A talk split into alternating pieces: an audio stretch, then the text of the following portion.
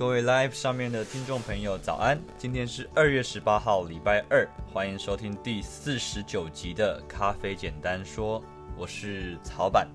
今天我们要继续介绍蜜处理咖啡。蜜处理是处理法的整个发展史上面的第三代的版本，它克服了日晒需要大量阳光的条件，它也克服了水洗需要大量水源的条件。但是蜜处理它有没有它自己本身的弱点呢？当然是有的啦。老板在分享咖啡的时候，会常常讲到一个观念，就是任何咖啡的味道都是一连串选择的结果，没有任何一种咖啡是什么好味道全部都有的，没有什么赢赢就是赢家全拿这种这种事情，就连 Geisha 它也不是一个全方位的咖啡。咖啡的制作本身就是一种机会成本的选择，你选择了一个部分，你就必然有另一个部分会被放弃掉。我举一个实际的案例来讲好了，比如说在烘豆，它就是一种选择，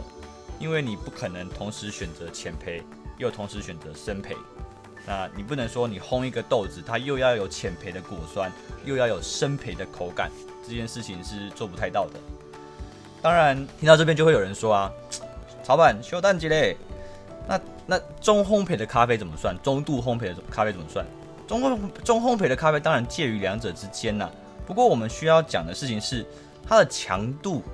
强度本身就会下降非常的多。它可能会有果酸，但是它一定不可能比它自己在浅焙的时候还要更明显。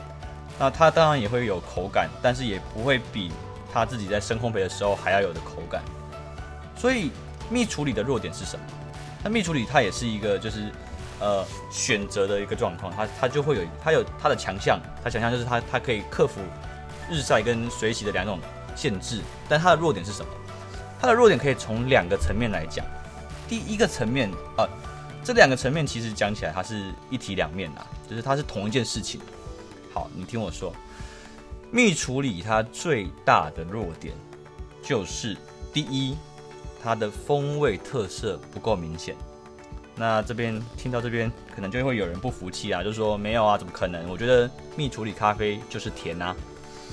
听到这种话，你知道熟悉草板的客人就一定会这个时候就会嘴角上扬，就会开始偷笑了，因为这个时候就是盲测时间了。好，在明草的吧台上面，只要有客人提出这样子的观点啊，我们最喜欢做的事情就是会端出三杯咖啡，然后盲测，不告诉他谁是谁。然后请他去找出里面的蜜处理咖啡。我告诉大家，我遇我遇到了九成的客人很难直接从盲饮里面找到蜜处理的咖啡，因为蜜处理咖啡它没有一个强烈的特征，或者是说共同性。好，你知道像是日晒咖啡这样子的咖啡，即便你今天跨产地，甚至是跨国家，不同国家的日晒法，如果你今天盲测，基本上还是能够分辨出来的。但是讲到蜜处理，即使你是同一个产区，即使你是同一个处理厂，你都有可能因为它是做不同的蜜处理，你就喝不出它都是蜜处理的咖啡。所以美其名，你讲说蜜处理是一种千变万化的味道，事实上它是一种没有稳定性的咖啡处理法。第二个弱点，生产者很难用同一种做法重现同一种味道。蜜处理的发酵是非常复杂的一个发酵方法。那一样，如果你想要知道蜜处理复杂发酵的朋友，请你留言告诉草板你想知道这件事情，因为我们就会传一个番外篇给你听。因为蜜处理这这这个复杂的东西，大部分人不会有兴趣的。OK，明草曾经追踪过同一个处理厂的蜜蜜处理咖啡的豆子，连续几年的时间，那你会发现一件事情，就是。你会发现一件事情，就是即使同一个厂做出来的蜜豆，每年都会有一些差别，而且那种程度是你觉得这两款咖啡根本就是不一样的咖啡那种差别。好，整理一下，整理归纳，第一个弱点没有明显特征，第二个弱点复制难度高。其实讲起来就是一体两面啊，因为复制难度高，所以没有共同性，没有共同性导致它不会产生明显的特征。明天我们会继续讲蜜处理。就是跟大家分享五颜六色的蜜处理，白蜜、红蜜、黄蜜、蓝蜜，呃，没有没有蓝蜜，对不起，白蜜、红蜜、黄蜜、黑蜜。感谢大家今天的聆听，我是草板，祝福大家有个美好的一天。